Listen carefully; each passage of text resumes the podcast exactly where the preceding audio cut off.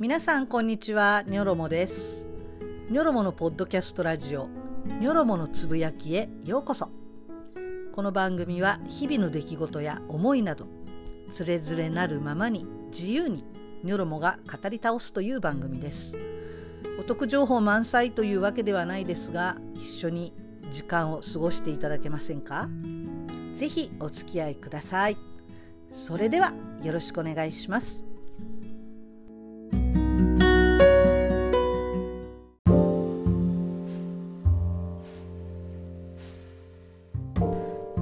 皆さんこんにちはニョロモです、えー、いかがお過ごしでしょうか？今日は8月7日です。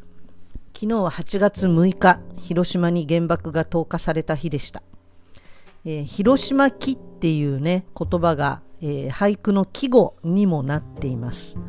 広島記の記は一周期とか三回期とかの記ですね。えー、これはまあ夏の季語になっている、まあ、そんな広島の原爆の日でした。えー、その時ね、あのー、まあ、広島市長さんは、ぜひ日本も参加してください、批准してくださいということを訴えた、この核核兵器禁止条約ですね。えー、岸田さんはその条約については全く触れることなく、えー、スピーチをしてましたね。この核兵器禁止条約っていうのは ICAN というね、あの団体がそのえー、条約を制定するのにすごく、えー、尽力されたんですが ICAN っていうのはこの核兵器廃絶国際キャンペーンというね、まあ、これをやった、えー、人たちなんですけれども核戦争防止国際医師会議というね1985年に、えー、ノーベル平和賞を取ったこの団体が母体となって作ったものです。で ICAN というねこの核兵器廃絶国際キャンペーンにもノーベル賞、ノーベル平和賞が与えられました。えー、っと、まあ、こう日本のピースボートなんかもね、参加しています。この核兵器禁止条約というのは、えー、2017年の7月7日、122カ国の賛成多数で国連で採択されたものです。えー、核兵器の製造や保有、使用、まあ、それに加えて、その援助や、えー、使用するとの威嚇、まあ、今やってますね、プーチンがね。まあ、これも禁止すると。そういうものです。それから核実験被害者の支援や汚染された環境の改善措置も、えー、まあ含まれています。2019年の12月現在で80カ国が署名して34カ国が、えー、批准を済ませていますけれども、核保有国、それと日本を含む核の傘、依存国は背を向けています。えー、ということで日本はこれ批准してないんですよね。なぜかといえばアメリカの核の、まあ、傘にあるということで、まあ、これ批准しちゃうとアメリカの核も持ち込めませんということでね、まあ、横須賀とかああいうところにいる船は多分核を積んでるだろうと。言われてたりもしますので、批准してない。これをね、なんとか批准してほしいと日本国民は思っているわけですけれども、まあ多分無理なんでしょうね。アメリカと一心同体という日本ですので、なかなか難しいのかもしれません。でも日本がね、世界唯一の被爆国であるわけですから、やっぱりこれはリードしていくべき立場にあると思います。えー、ということで、さて今日は山上哲也容疑者のその人生ともうどうにもならない深い絶望についてこれを、えー、彼のツイッターアカウントもう今は凍結されてしまっていて読めませんけれども、えー、いち早くそれらのツイートを、えー、集めていたねいろんな人たちの、まあ、その資料によって読み解いていきたいと思います。えー、というわけで、えー、今日も最後までよろしくお願いします。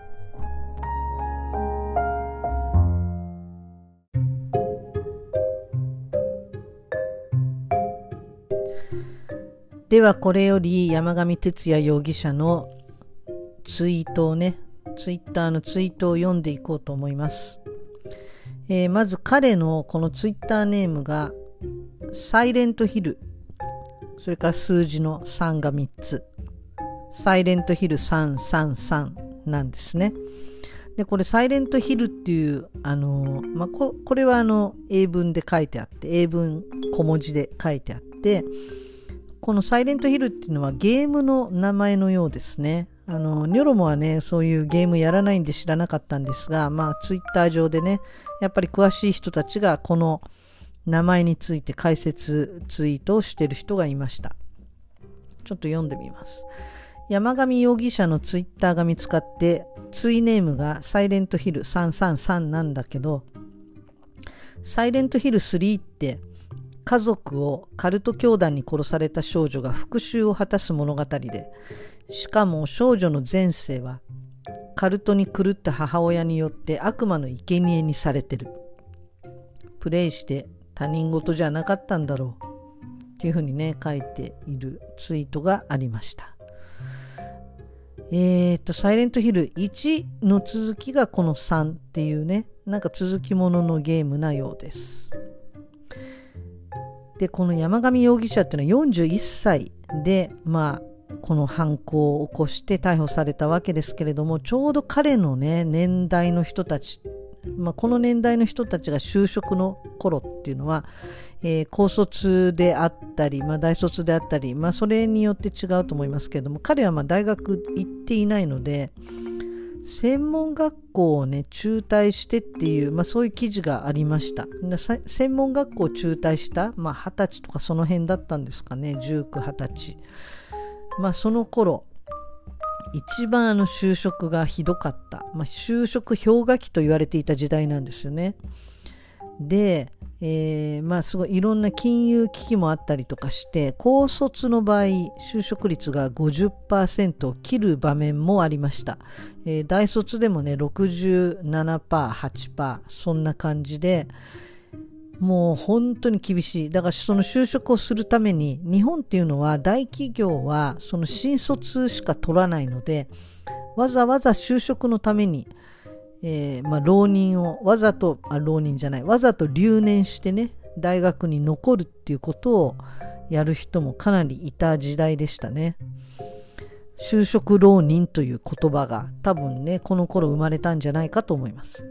で正社員になれずにずっと非正規雇用のままいろんな会社をこう渡り歩いて、まあ、収入も上がらないまま中年を迎えるというそういう感じの方がいっぱい生まれてしまいましたね。もう本当にこれタイミングの問題でたまたまこの年代の時に卒業だった人たちが本当に苦労してやっぱりこの時代に対する恨みっていうのはあるんじゃないかっていうのは感じられる、まあ、そういう年代です。まあ彼と同じ年代で、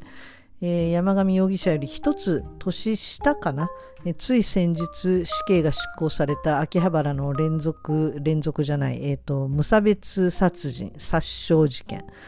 あの、ホコ天になんかトラックで突っ込んで、それからナイフで人を刺しまくった人いましたね。加藤智弘容疑者ですね。彼はもう死刑が執行されましたけれども、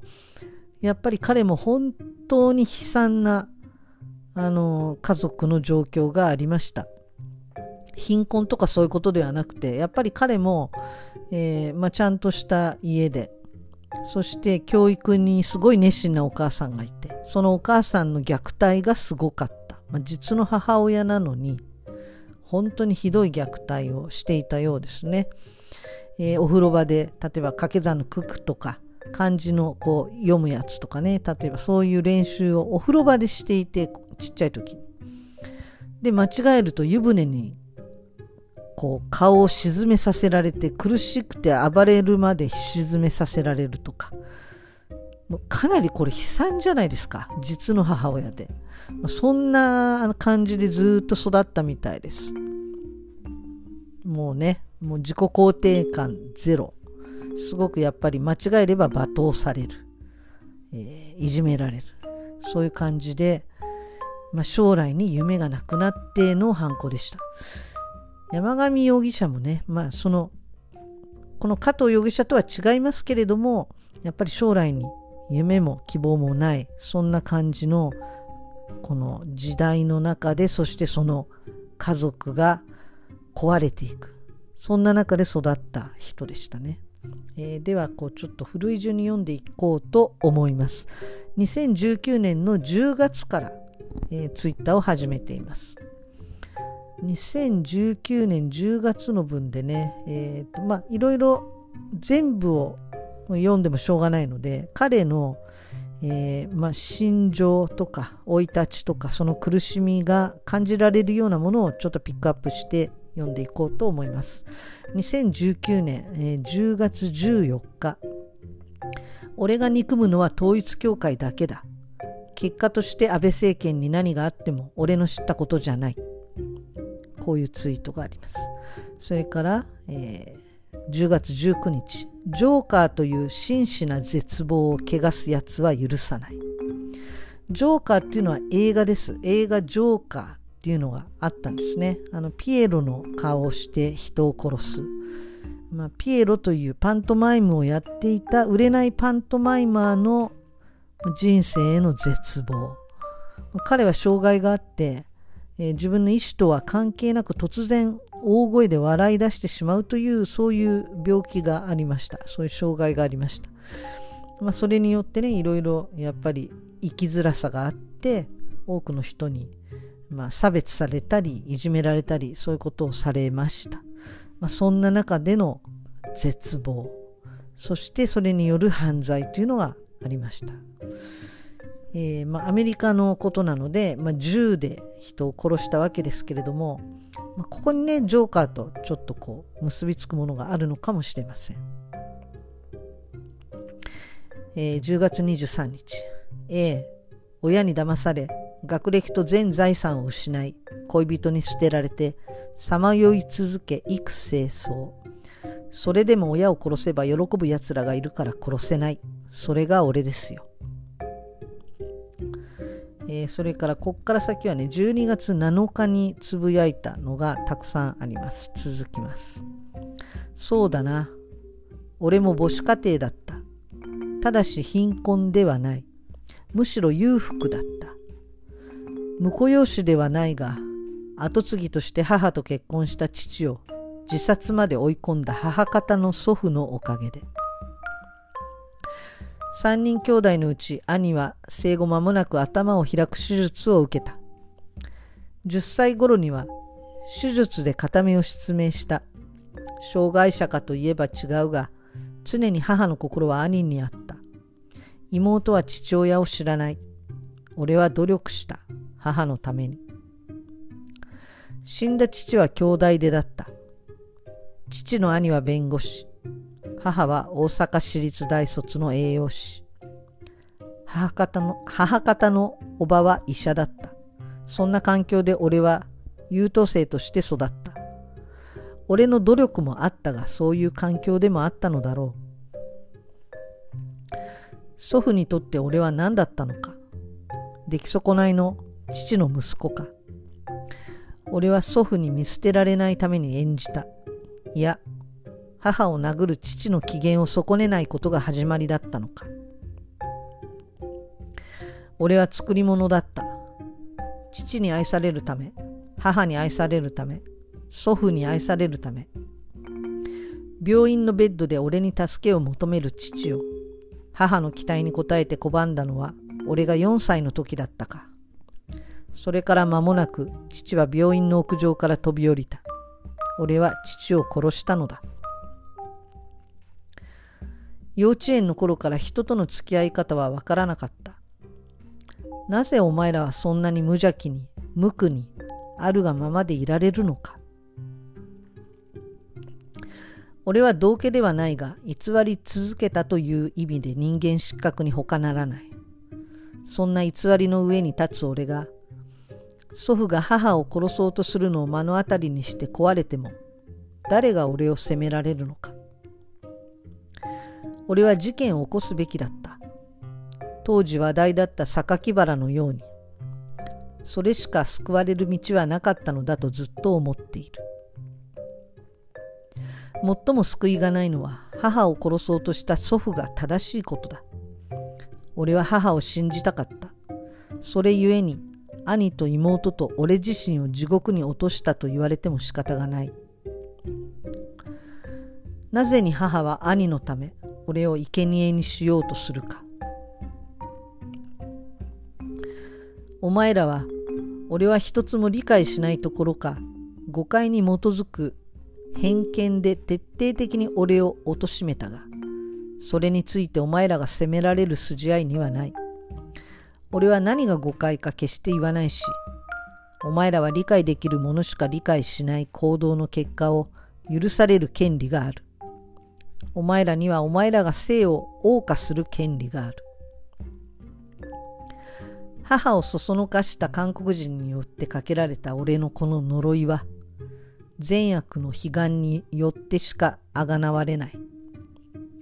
理屈ではないのだ。そう。韓国人が日本人を憎むのと同じようにそれが俺にかけられた呪いだいとこは在日韓国人と結婚するというなぜ俺をこれ以上苦しめようとするのか俺が集団としての韓国人を許すことはないし、それに味方する日本人を許すこともない。父と母と兄と妹と祖父にかけて。寝とうよとお前らがあざける中に俺がいることを後悔するといい。理解しようとしたその先がまだ誤解にいることを俺が責められないのはお前らの既得権益だよ。好きにするがいい。そもそも理解する義務はお前らには一つもないのだから。俺にできるのは理解しようとしたお前らの善意という悪意に感謝することしかない。全くもってクソとしか言いようがない。だから言っただろう。最後はいつも一人だと。頼りになるのは自分しかいないと。プライドしかないのだと。人間など、への役にも立たんと。えー、今までのとこは2019年でした。で、2020年ですね。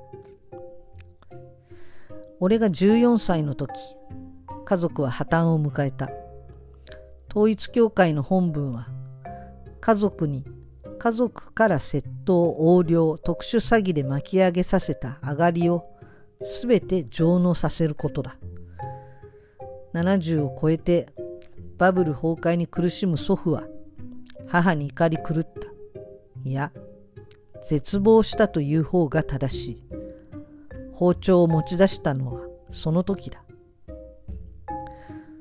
祖父は俺たち兄弟を集め涙ながらに土下座した。自分の育て方が悪かった。父と結婚させたことが誤りだった。本当にすまないと。俺はあの時何を思えばよかったのか。何を言うべきだったのか。そしてそれからどうするべきだったのか。未だにわからない。根本的に家族として崩壊したまま、現実は上滑りしていった。あの破綻以来、徐々に勉強はわからなくなっていったが、それでも祖父が周囲に自慢できるほどの進学校には進んだ。入試後の気の抜けた雰囲気の校内で、沈み込む俺を見てクラスメイトたちは入試に落ちたのだと噂した。祖父は俺たちに土下座した後、懇願した。これ以上どうすることもできない。田舎に帰るから出て行ってくれと。この言葉は俺を縛り続けた。祖父を信じることができなかった。事実、祖父は年に一度か二度荷物をまとめるよう俺に迫った。それから俺を守るのは皮肉なことに張本人の母だった。混乱しごまかし続けた現実のままある日祖父は心臓発作で亡くなった。これまで祖父の目を盗んで金を統一教会に流していた母を咎める者はもういない。すべてを手にした母は、韓国人が先民と信じる者にしか存在しない対価と引き換えに、すべてを引き渡し、そして言った。祖父の会社に負債があったと。えー、2021年になります。祖父は死後も恥ずかしめられたことになるが、それを知るのはそれから10年後だ。ジョーカーはなぜジョーカーに変貌したのか。何に絶望したのか。何を笑うのか。最近の不運と不調の原因が分かった気がする。当然のように信頼していたものの重大な裏切り。この1ヶ月、それに気づかず、断崖に向けてひた走っていた。そういうことか。こういう裏切りは初めてではない。25年前、今に至る人生を歪ませた決定的な裏切りに学ぶだな。これは序の口だろう。俺も人を裏切らなかったとは言わない。だが、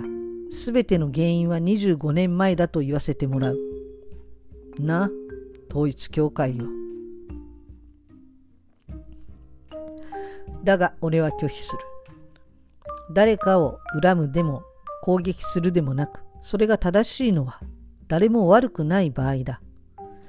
明確な意志、かっこ99%悪意とみなしてよい。かっこ閉じ。を持って私を弱者に追いやり、その上、前で今もふんぞり返る奴がいる。私が神の前に立つなら、なおのことそいつを生かしてはおけない。恵まれたもの、勝ち残ったもの、それがエゴに染まった時、己が義務を忘れた時、その富と名誉は必ず失われることになっているんだよ。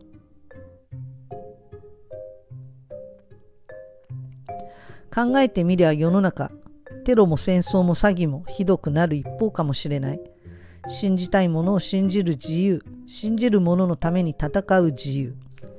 朝原的なものはいずれ復活すると思う。それがこのどうにもならない世界を生産するなら間違ってはいないのかもしれない。人は究極的には自分が味わったことしか身に染みないものだ。えー、それからね、もう、これ同じ日なんですけど、6月23日なんですけど、2022年のね、まあ、結構犯行の直前ですよね。ワクチンを打ってたんですね、山上容疑者ね。ワクチンのことをつぶやいてます。実は2回目打ってから1ヶ月後くらいに猛烈な胸痛、胸の痛みですね、胸痛。かっこ医者は食道炎だという、かっこ閉じ。がして3回目は打っていない。今も軽いのはちょくちょくあるし、医者まじ真面目に聞かないけど、あれ食道炎とは言えんよ。あ、ごめんなさい。食道炎とは思えんよ。HD とスマホ破壊できない無念さしかなかったもん。えー、まあ以上ね、まあこういったツイートを紹介しました。えー、かなりね、やっぱり家庭が本当に悲惨。お父さんは、えー、っとまあ、どんな仕事をされていたのか分かんないけど後継ぎとして、まあ、婿養子ではないけど後継ぎとして結婚したと。でお母さんのおじいちゃんの会社に入っていたんですかねわからないですけども、えー、この方酒乱だったみたいです。えー、まあ、アルコール中毒で酒乱お母さんには暴力を振るっていた。まあお母さんがだからえー、とこの統一教会に入る前には倫理、えー、倫理法人会じゃないや、えっ、と、ま、倫理のあれありますよね。あれに入っていた。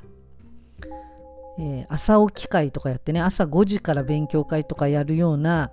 えー、ま、集まりで、これはね、宗教と、ま、ちょっと紙一重だけど、宗教法人じゃないんですね。これね、社団法人のはずです。で、それに一生懸命やっってて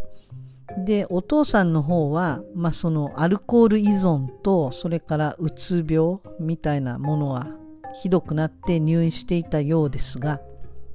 その病院で飛び降り自殺をしてしまっていると。でお父さんが死んだ後ですねお母さんが統一教会に入りました。で統一教会はそのお父さんが地獄で苦しんでいる成仏できずに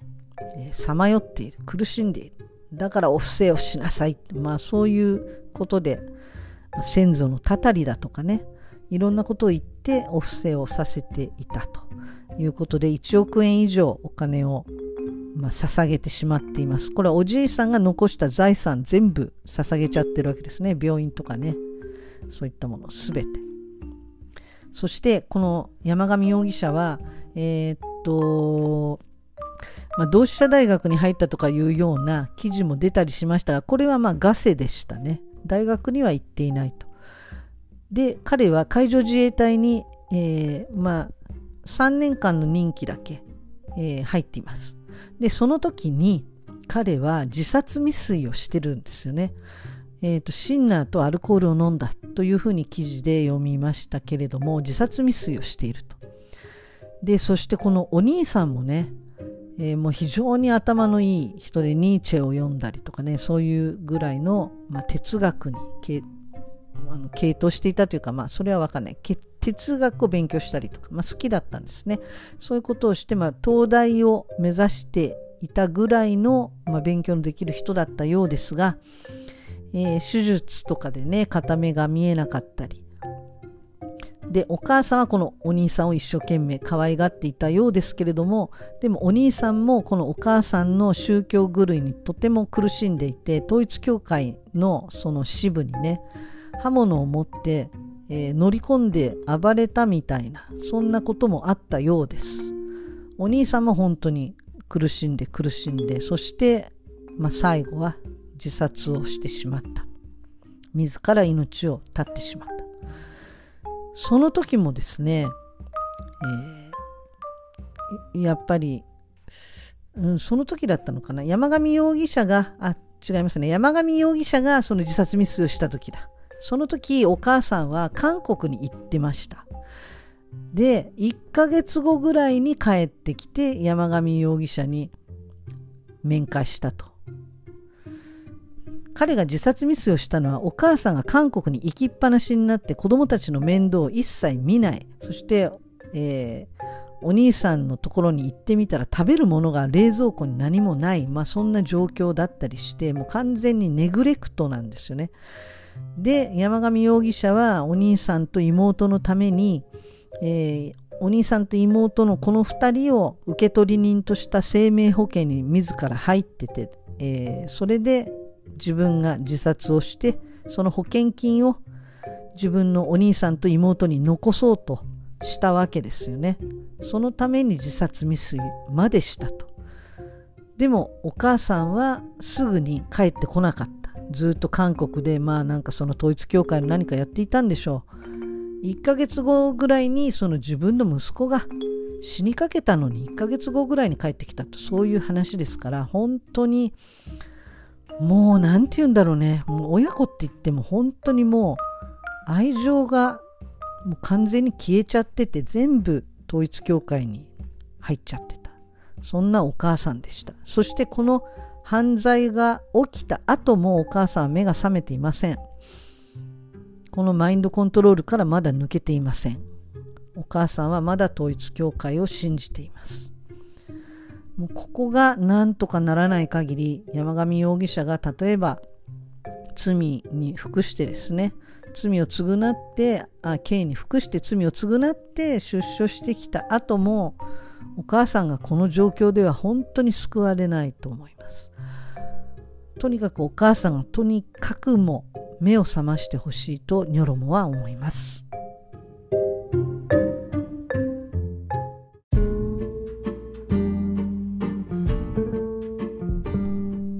ロモのつぶやき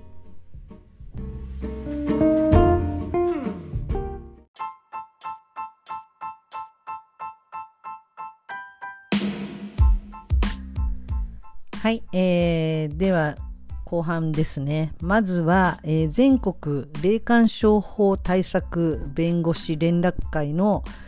えっ、ー、とね、これニコニコ生放送でやった時の、えー、会見の中の一部ですね。えっ、と、実際に元で、この統一教会の信者で、まあ、この信仰2世と呼ばれる母親が信者になって、えー、もう全く疑いなく自分も信者になっていた人の話ですけれども、えー、と最初に結婚した人が、えー、合同結婚式で結婚した人が中学を中退している韓国人の人で19歳で。で、えー、職業もなく家もなくもう何もないというそういう人と、えー、結婚させられて、えー、そして非常に暴力を振るう人だったと。それで、え離婚をしたいということで、まあ、離婚が成立してで相手に問題があったので、え再婚してもいいですよ。再再祝福を受けてもいいですよ。というえー、そういう話が来て今度は日本ではなくて韓国にある統一教会に関わるようになったという方の証言の、えー、一部分をちょっと聞いてみてください。そして私は韓国の教会につながっていくことになりました。でその韓国の教会から再祝福いわゆる再結うん、再婚を申請した時に日本ではですね140万円の献金を要求されていたんです。でも韓国側の教会長は何と言ったかというと140万ウォンですと言いました。140万ウォンというのは日本円で約14万円です。韓国韓国人が合同結婚式を受けるには14万円でいいんです。でも日本人が祝福を受ける時は140万円という大金を払わなければいけないのです、まあ、これがいわゆる教祖が言う韓国の裏若き乙女を従軍慰安婦として蹂躙した過去が日本人にはあるから韓国の古事記と結婚させられても感謝しなければならないという根本的なそういう教え反日的な教えがあるからなんですね。だから日本人はそう大金を払わされて当たり前。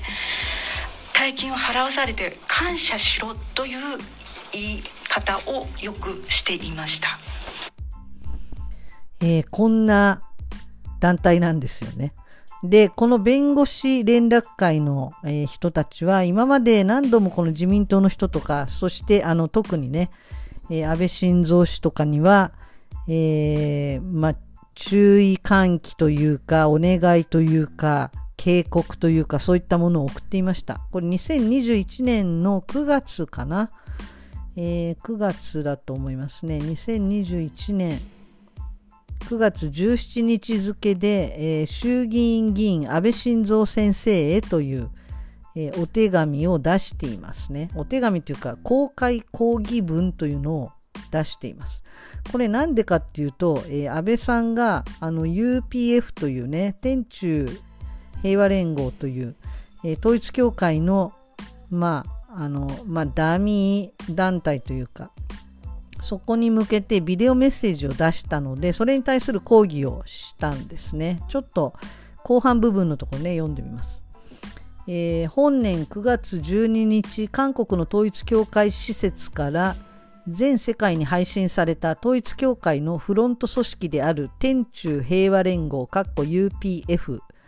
えー、主催の新神統一、えー、韓国のための Think Tank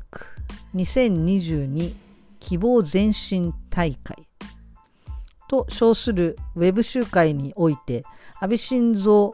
前内閣総理大臣の基調演説が発信される事態が生じました。これを統一教会が広く宣伝に使うことは必至です。上記要望書の要望を全く無視したものというほかはなく、当連絡会としては深く失望し、今後の被害の拡大に強く憂慮しております。安倍先生が日本国内で多くの市民に深刻な被害をもたらし、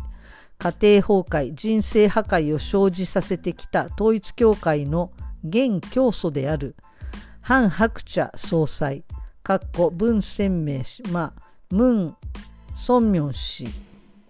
全教祖の、えー、未亡人かっこ閉じをはじめとして UPF つまり統一教会の幹部関係者に対し敬意を表しますと述べたことが今後日本社会に深刻な悪影響をもたらすことをぜひご認識いただきたいと存じます。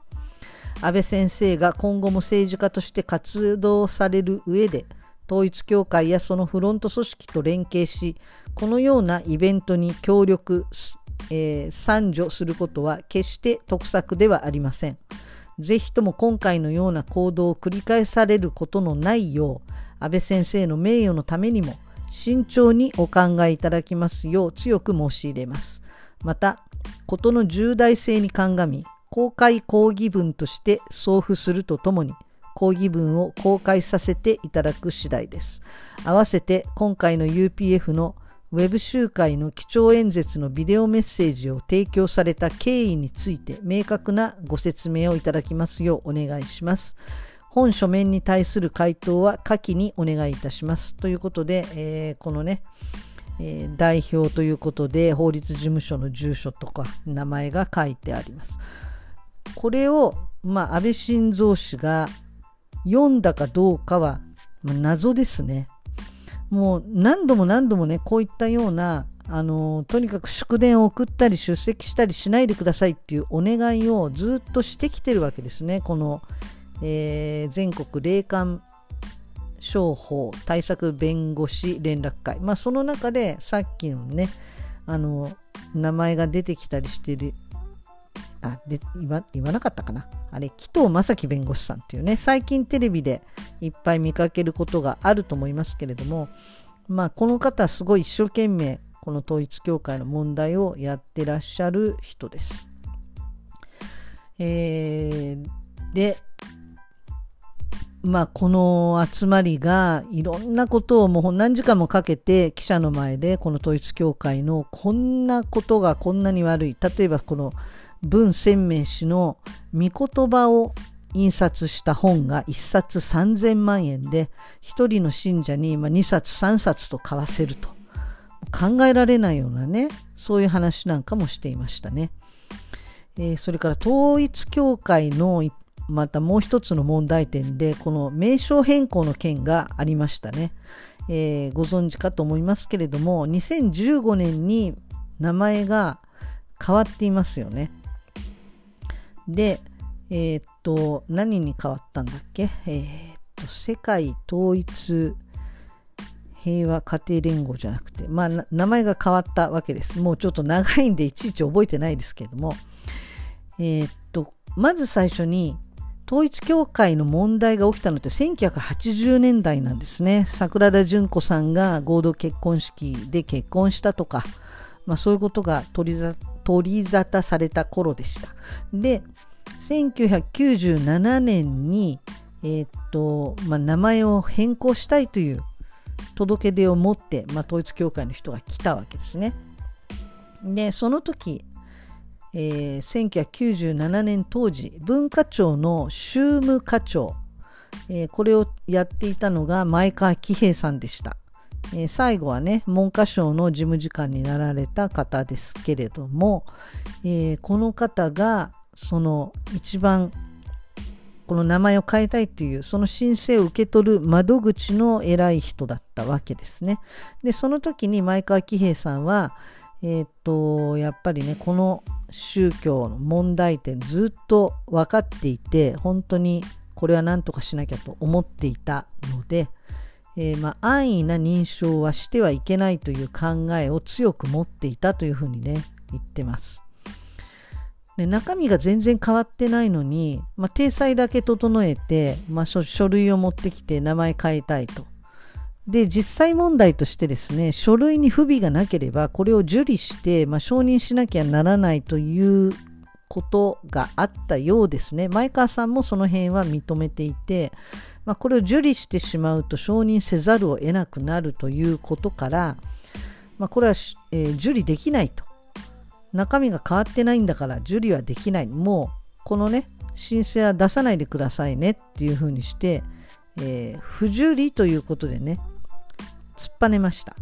これ水際作戦ってご本人も呼んでいるけども、そのことを今ね、法律家とか、あと自民党寄りのまあいろんな右翼の方々ですね、えー、そういう人たちがこの不受理っていうのは法律違反だと、まあ、橋本徹なんかもそんなこと言ってたけども、えー、1993年に行政手続き法っていうのが改正されましてそれによってこう書類に不備がない場合は受理しなさいと受理してでもそれでも認められない場合はその、まあ、認めないよというふうに処置をしてそれで裁判になったらまああの裁判でまあ、戦うというかね、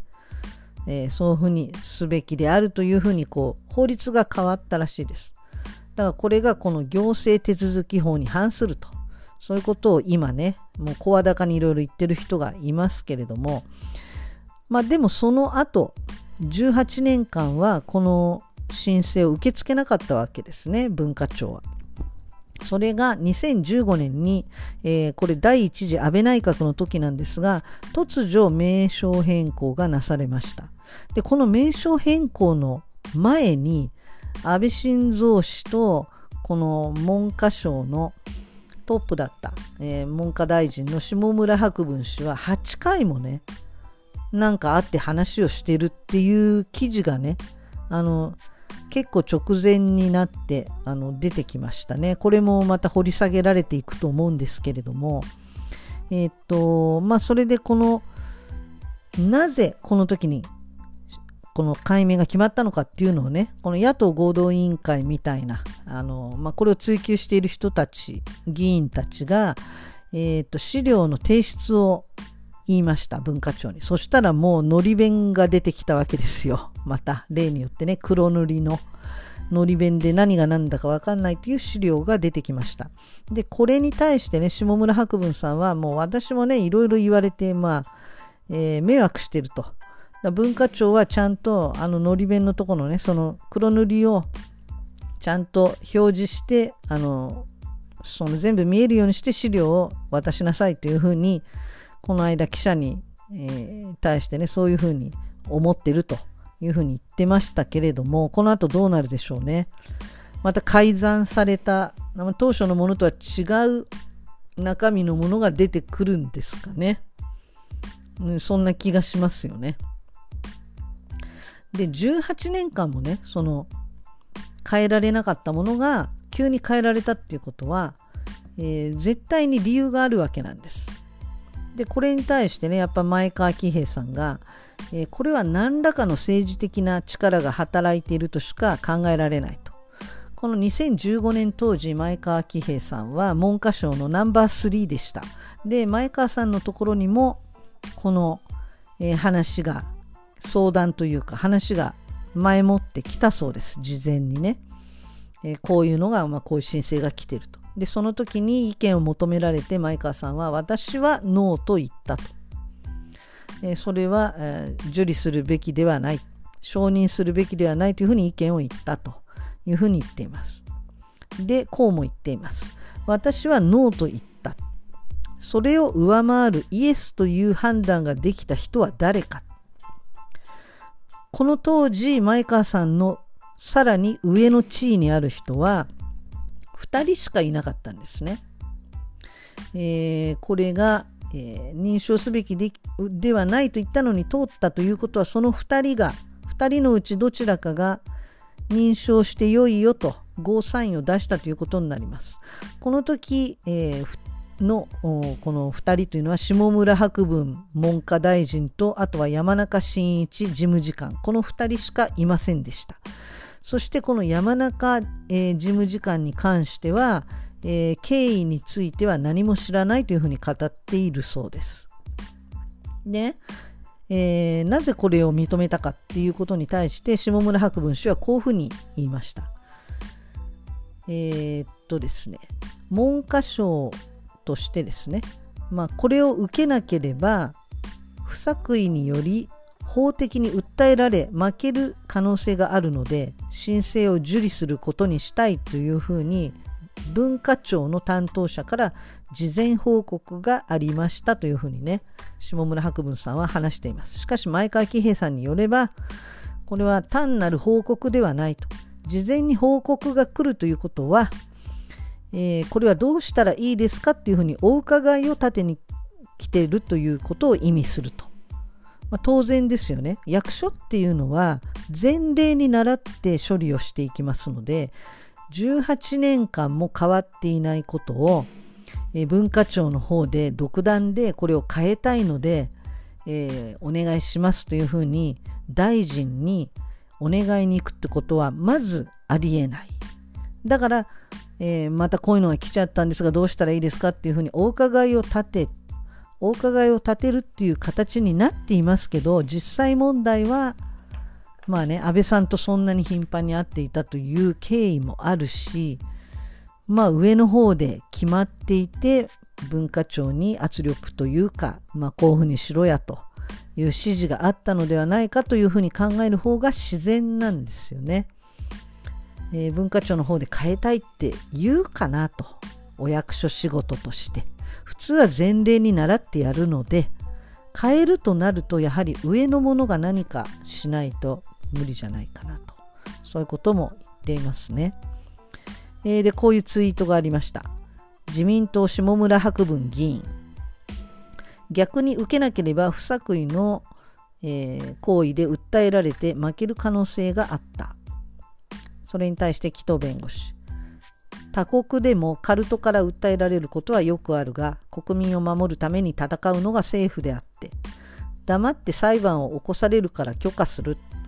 っていうのは国の態度として間違っていると思います。っていうふうにね報道1930で言っていたそうです。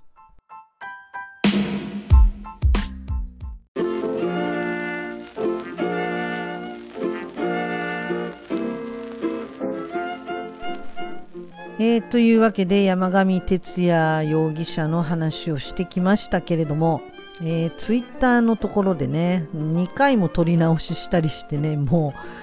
うだんだん目もしょぼしょぼになってきてもう舌も回んなくなってきてもうカミカミになってしまってすいません。えー、っとまあまだまだこの先ねこの話は続いていくと思うんですがまあこの先ずっと追い続けてねあの本当に真実をちゃんと追求してこの統一教会と特に自民党。まあ他の議員もいますけども特に政権与党ですね。こことのつながり。これは本当に断ち切ってもらわなきゃ困るしそれから被害者を救済してもらわなきゃ困る、まあ、ニョロモ的にはまず宗教法人というものをねこれを剥奪してほしいともうこれを本当強く思います。宗教とカルトは違いますからね。統一教会はもうこれは宗教じゃなくてカルトです。カルトっていうのは信仰とかそういうものではないです。要するにその代表者の欲望を満たすための、えー、まあ詐欺集団というかそういうものなのでこれ信仰とかそういうものではないですよね。だから信教の自由だなんだとか言ってね、自民党の、まあ、お偉いさんたちは逃げようとしてますけど、まあ、あと他にね、堀江門とか杉村太蔵とか、太田光とか、えー、まあ、この辺の連中、この辺の連中が信教の自由がなんちゃらとかね、言ってなんか話をごまかそうとしてますけど、そういう対象ではないです、統一教会は。で、まあ、安倍さんが亡くなって、唯一、まあ、このことで良かったなと思うのは、今まで全国統一協会被害者家族の会っていうものがあって、そこへの、まあ、相談件数っていうのが月に7件とかね、少なかったわけです。4月7件、5月4件、6月8件でした。でも7月にあの犯罪があって、7月の相談件数は94件です。12倍になりました。これは安倍さんの功罪の功の部分と呼んでもいいかもしれない。本当にね、あの、先ほどの証言をしてくださった女性の方、この弁護士連絡会のこの、えーまあ、記者会見の中でついたての向こうで話をねあのしてくださった女性の方がいましたけどもこの方も言っていました。この犯罪自体はもう何も擁護もできないし許されることではない。だけども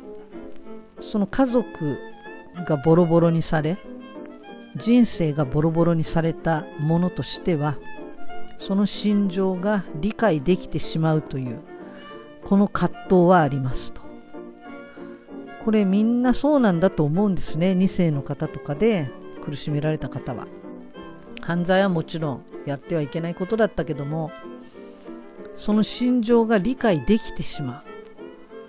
う。もうそれほどのやっぱり苦しみだったんだろうなというふうに思います。ネロモはこの山上徹也容疑者には、えー、いい弁護士チームがついてしっかりと、まあ、彼のね情状酌量の部分を勝ち取ってもらいたいなというふうに思います。えー、ということでまたお会いしましょう。じゃあねバイバイ。